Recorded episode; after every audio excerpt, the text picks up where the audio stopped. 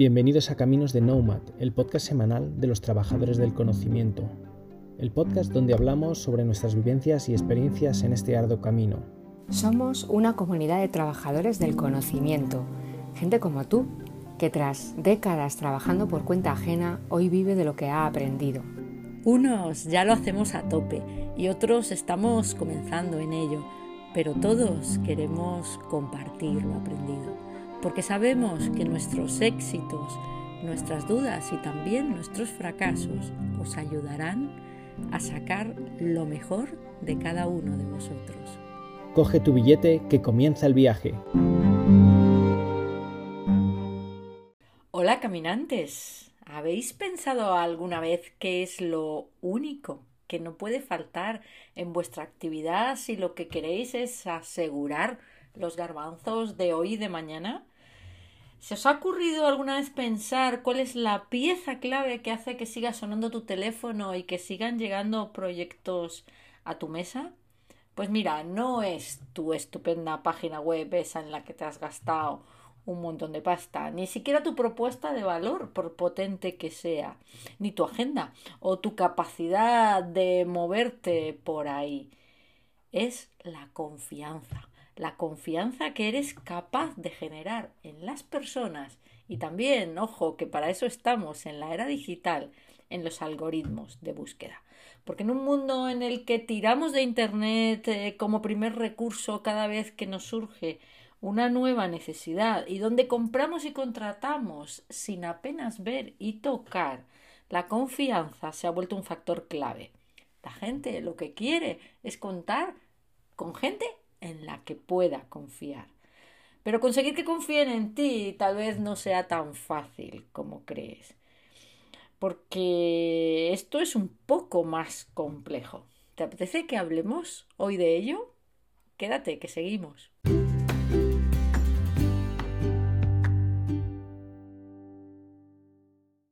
Soy Virginia Cabrera Nocito, especialista en digitalización tecnoemocional y hoy voy a contarte cómo conseguir la confianza de las personas y también de los algoritmos de Google, de LinkedIn y demás pandilla que también suman o restan y que tienen sus propias reglas.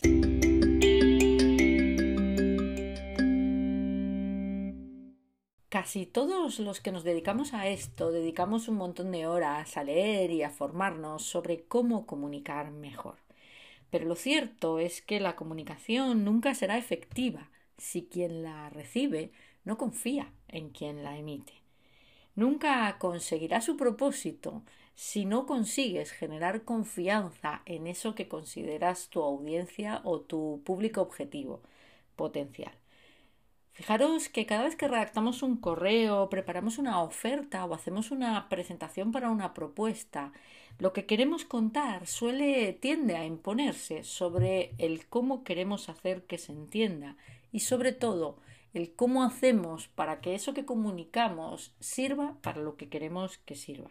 Porque tú siempre comunicas para que otros hagan algo bien para que se enteren, bien para que se rían o para que se indignen, bien para que te ayuden, para que se pongan las pilas, para que te den dinero o para que te compren o incluso para que te dejen en paz.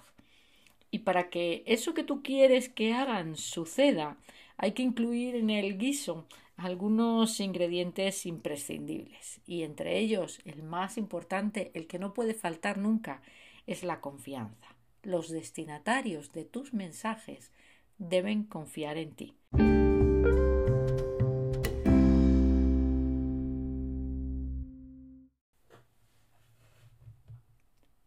La confianza hace o deshace negocios. Y así te lo dicen todas las personas que se dedican a la venta. Zig Ziglar, ese maestro de las ventas a quien te recomiendo que te acerques para conocer mejor, afirma que si a las personas les gustas, te escucharán pero si confían en ti, entonces será entonces cuando hagan negocios contigo. La verdad es que son un montón los estudios que demuestran que la razón principal que impide que las actividades se cierren, ya sean ventas, negocios o incluso matrimonios, es la falta de confianza, pero que por el contrario Todos queremos subirnos a esos barcos en los que confiamos, entrar en esos proyectos donde el jefe se percibe como confiable por su equipo, o también comprar ese producto que viene avalado por un montón de recomendaciones de los usuarios. Así que tu primer objetivo siempre debería ser generar credibilidad, o lo que es lo mismo, dar fe de que eso que tú haces o eso que tú dices realmente generará ese valor que dices en quien te lee, en quien te mira o en quien te escucha. Porque solo entonces vas a poder aspirar a movilizarlos para que actúen en relación con esa visión que tú quieres compartir. Tienes que plantearte cómo integrar acciones que fortalezcan la confianza en todo el tejido de tu actividad, en toda tu cadena de valor. ¿Y esto qué significa? Pues significa plantearte qué haces para generarla, qué implica el hecho de generar confianza en toda tu actividad, qué objetivos te vas a poner y con qué plazos. Y también implica el tratar de comprender qué significa la confianza para todo el ecosistema que te rodea. Porque tenemos que tener claro una cosa. Cada uno entiende por confianza una cosa distinta, aunque haya como veremos, elementos comunes. La confianza es una emoción compleja y resulta que muchas veces nos pasa que nos centramos en aspectos que nosotros creemos que generan confianza, pero que luego no son tan importantes para otros. Te podría poner un ejemplo. Muchos pensamos que estar en LinkedIn es fundamental y que LinkedIn es la clave, eh, nuestra actividad en LinkedIn es la clave de lo que luego conseguimos, pero hay muchísimos profesionales que no están ahí. Eh, que hay otro mundo fuera y muchas veces nos centramos demasiado solo en el que está allí y nos olvidamos del otro. Sin embargo, cuando preguntamos a todos qué es para ti la confianza, y también en eso hay muchos estudios, algunas cosas salen como claras y como constantes, ¿no? Generar confianza necesita de un trato bueno y amable con la gente, necesita de prácticas éticas y, ojo, necesita también de saber admitir los errores. Curioso, pero para muchos, y esto en una encuesta que se ha hecho más de mil consumidores y, y 500 responsables de empresa eh, por todo el mundo, declaran que la confianza también tiene que ver con la parte técnica, también tiene que ver con esa seguridad que la información que intercambian contigo está segura, está protegida, no va a ser robada o no va a sufrir ataques. Vamos por partes. Hay otra cosa muy importante que tienes que tener en cuenta y es que Roma no se construyó en un día y que la confianza de los demás tampoco se gana de la noche a la mañana. La confianza es un proceso, un proceso, pero te aviso, es larga de construir y rápida de destruir. Un solo acto mal gestionado puede dar al traste con ella, aunque es verdad que si tienes tu colchón siempre será mucho más fácil que, que te levantes. Pero lo que sí que es cierto es que es imposible conseguirla sin una suma de acciones y actitudes sostenidas a lo largo del tiempo. ¿Y cuáles son estas acciones? ¿Cuáles son estas actitudes que tienes que sostener? Vamos a ello. ¿Cuáles son, en mi experiencia, los cinco ingredientes imprescindibles de la confianza? El primero es la claridad y la concisión. Ser claro y directo es la primera regla. Algo no tan fácil de conseguir, porque tenemos todos una tendencia general a recrearnos hablando de nosotros mismos, a divagar y a irnos por las ramas. Tal vez nos estrese un poco cuando tenemos que contar mucho en poco tiempo o en poco espacio, pero tenemos que aprender a seleccionar, porque la gente desconfía de lo que es demasiado ambiguo o demasiado complejo. Hacen rápidamente una asociación bien simple. Si no lo tiene claro, yo tampoco lo veo claro. A veces la complejidad viene de la falta de sintonía con la audiencia, que de, de, saber o de, de, no darnos cuenta de que no tenemos claros eh, los mismos puntos de partida, de que no tenemos los mismos conocimientos previos, o de que no hablamos el mismo lenguaje, o de que no tenemos las mismas expectativas sobre los beneficios.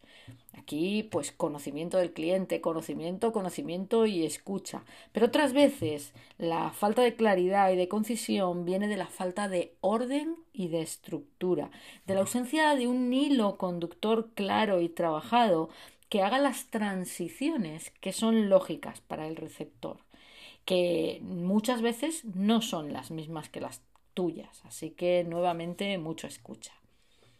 El segundo ingrediente fundamental de la confianza es el aprecio sincero, y repito lo de sincero, por el otro.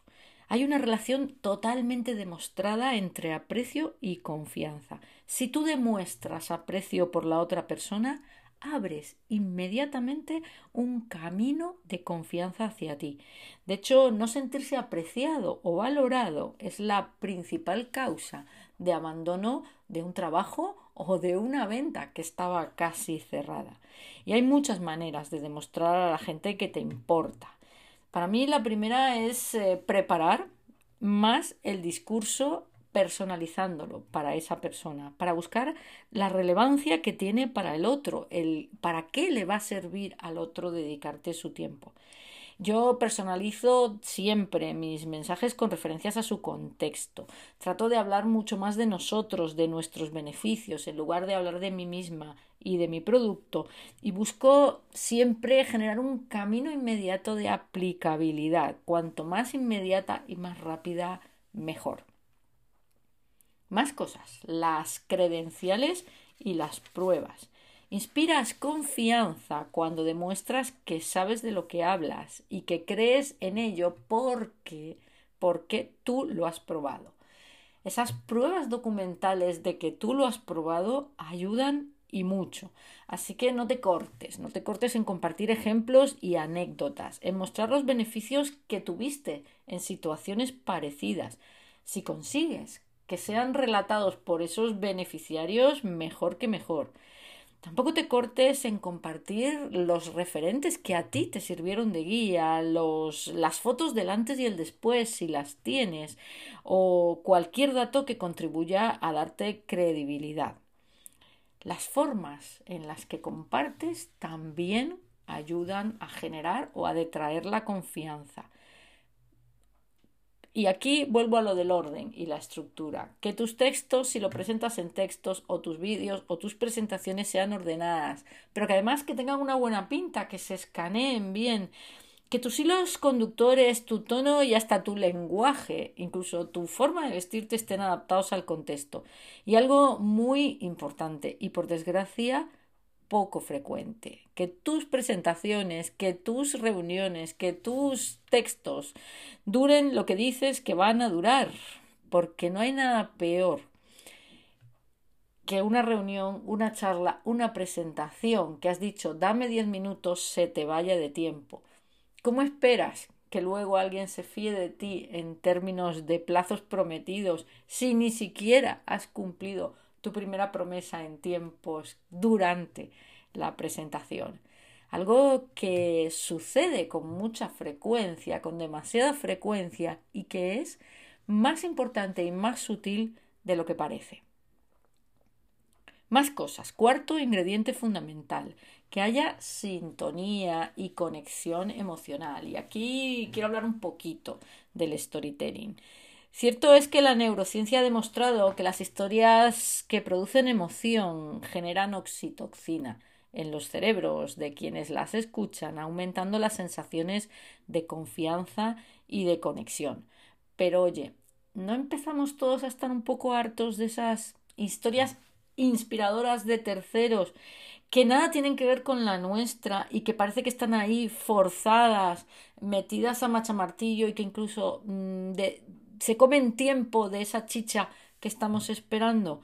Yo pues me gustan las historias, me parecen muy emotivas, pero si no me llevo nada para aplicar, mejor me voy al cine. Así que una historia tiene que ser, por lo menos a mi modo de ver, mucho más que un hilo conductor. Tiene que ser algo que realmente tenga sentido en ese contexto y desde luego que nunca, nunca, nunca reste protagonismo al mensaje, que es lo, no te olvides, lo que se lleva puesto el otro. En tu historia tiene que haber lecciones aprendidas y aplicables a su contexto, no solamente eh, mensajes epatantes que hablan de ti. Tu historia tiene que venir a cuento. Y ya si me pides una opinión más descarnada, te diría que no solamente tiene que servir para mostrar glamour o para generar emoción, sino que es buena idea que te ayude a mostrar la cara B de tu mensaje, sirviendo de puente para que el receptor te vea real, te vea humana, te vea sincera y así conecte contigo porque no te olvides que la gente te busca, la gente te contrata, la gente te pide ayuda, porque no puede hacer sola eso que necesita hacerlo, hacer, porque si pudiera no te llamaría. Así que siempre conectamos, aunque, aunque es bueno dar un espíritu inspirador y positivo y de superación de barreras, siempre conectamos desde las barreras, desde los agobios, de eso que los marketingianos llamamos los pain points, ¿no? O los jobs to be done.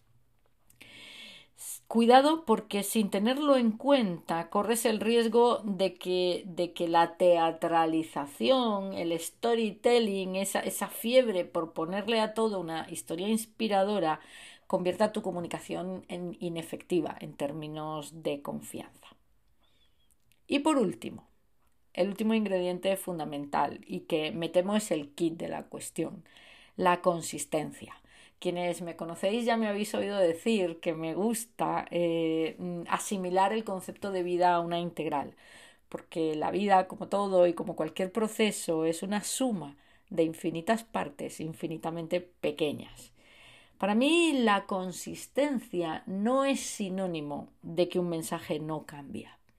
La consistencia de verdad lo que implica es un valor para el otro que no cambia, porque parte de una preocupación real y sincera por el otro, que se mantiene incluso cuando el contexto del otro o del tuyo cambia.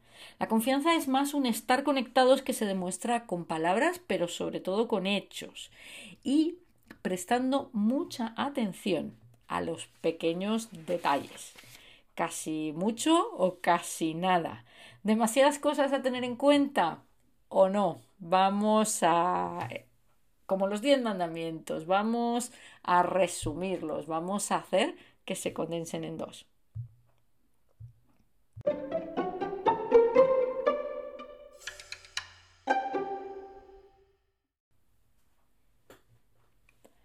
Dos conclusiones bien claras de todo esto que hemos hablado. La primera, que ni tus clientes ni tu equipo esperan que tú seas perfecto pero sí esperan, sí demandan, sí necesitan que establezcas expectativas claras y sobre todo que seas completamente transparente, especialmente si la cagas, porque sólo así tendrás el beneficio de la indulgencia.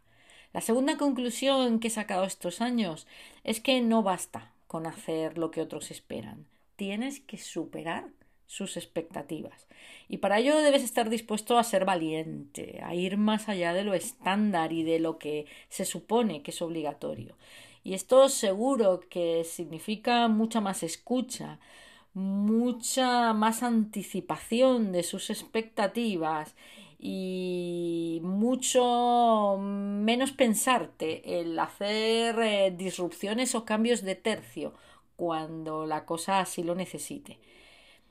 Dada la importancia que tiene el tema de la confianza en tu actividad, te voy a hacer unas recomendaciones finales muy rápidas y muy claras. 1. Ofrece todas las garantías que puedas, experiencias anteriores, datos, graba vídeos, cuélgalos en Internet, eh, participa en LinkedIn, genera comentarios en otros sitios, haz preguntas en, en los eventos en los que participes. 2. Comunícate con claridad y proactividad. Proactividad fundamental para convencer a todas las partes interesadas de que tus iniciativas son creíbles y que tendrán un impacto positivo en sus vidas. 3. Transparencia. Sé que se lleva el postureo y la máscara, pero las cosas están cambiando. La gente quiere saber quién eres, qué representas, cómo funcionas, eh, incluso cosas más personales de ti. Sé abierto y honesto hasta el punto en el que quieras serlo en lo personal, pero, pero no, te, no te cierres a, a hablar de ti. Cuatro. Rinde cuentas siempre. Sobre todo cuando las cosas no funcionan cuando se esperaba. Y hazlo antes de que te lo pidan. Explica qué salió mal y sobre todo qué, cómo puedes hacer para que esto no se repita o cómo lo vas a hacer mejor en el siguiente intento. Haz que tus acciones hablen por ti. 6. Sé abierto. Y sobre todo, sé humano. Pregunta a la gente por sus vidas, sus experiencias, sus necesidades. Y cuenta también las tuyas, porque esto no va de solo, de solo pescar, también va de dar. Y por último, una que a veces no tenemos en cuenta. Apóyate en una base tecnológica robusta. Utiliza herramientas profesionales. Siempre digo que a un profesional se lo distingue por sus herramientas. Invierte, invierte en seguridad y en privacidad. Asegura a tus clientes que eso que intercambiáis está seguro contigo, que eso que le ofreces si tiene base tecnológica no se va a caer, no se va a estropear, no se va a volatilizar. Y como te prometí, como los diez mandamientos, hay uno que los resume todos. Hazlo como te gustaría que te lo hicieran a ti. Hoy el juego se llama confianza. Si no has empezado a trabajarla de manera consciente, no esperes ni un minuto para comenzar.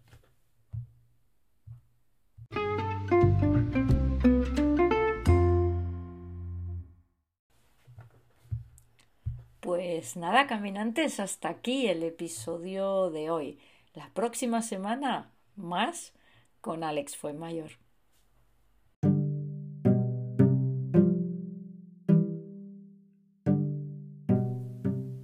Y hasta aquí un nuevo capítulo de Caminos de Nomad, el podcast semanal de los trabajadores del conocimiento. Si te ha gustado, ya sabes, comparte y difunde conocimiento. Es gratis y sencillo.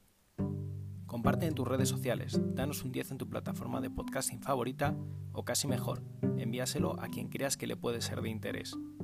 Hasta la semana que viene y saludos digitales para todos.